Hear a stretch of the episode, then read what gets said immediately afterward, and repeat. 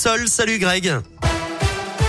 Bonjour Eric, bonjour à tous. À la une Haute-Loire, une dizaine de personnes interpellées récemment après l'agression de salariés d'une association d'aide à l'emploi à Sainte-Sigolène. C'était en septembre dernier.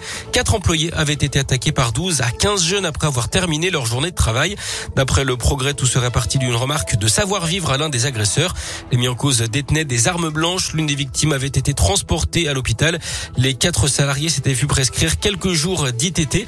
Notez que les suspects auraient tous reconnu les faits. De nouvelles interpellations pourraient intervenir prochainement. Ne parlez plus de Facebook, il faut désormais dire Meta, c'est le nouveau nom du groupe de Mark Zuckerberg pour mieux représenter toutes ses activités. Alors rassurez-vous, hein, le nom de ces différents réseaux sociaux reste inchangé. On garde Facebook, Instagram ou encore WhatsApp pour le moment. En rugby, c'est officiel, Franck Azema devient le nouveau manager de Toulon.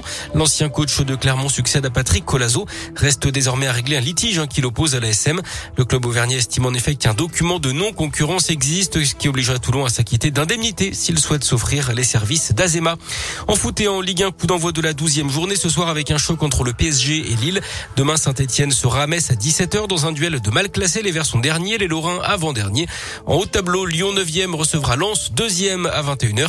Et puis un match de gala dimanche soir au Montpied à Clermont avec les Auvergnats qui reçoivent Marseille à partir de 20h45. La météo de la douceur aujourd'hui avec 12 à 13 degrés ce matin et quelques éclaircies ciel voilé cet après-midi avec 18 degrés. Pour ce week-end prolongé de la pluie demain, retour d'un temps plus sec dimanche avant l'arrivée de nouvelles averses. Ce sera pour lundi.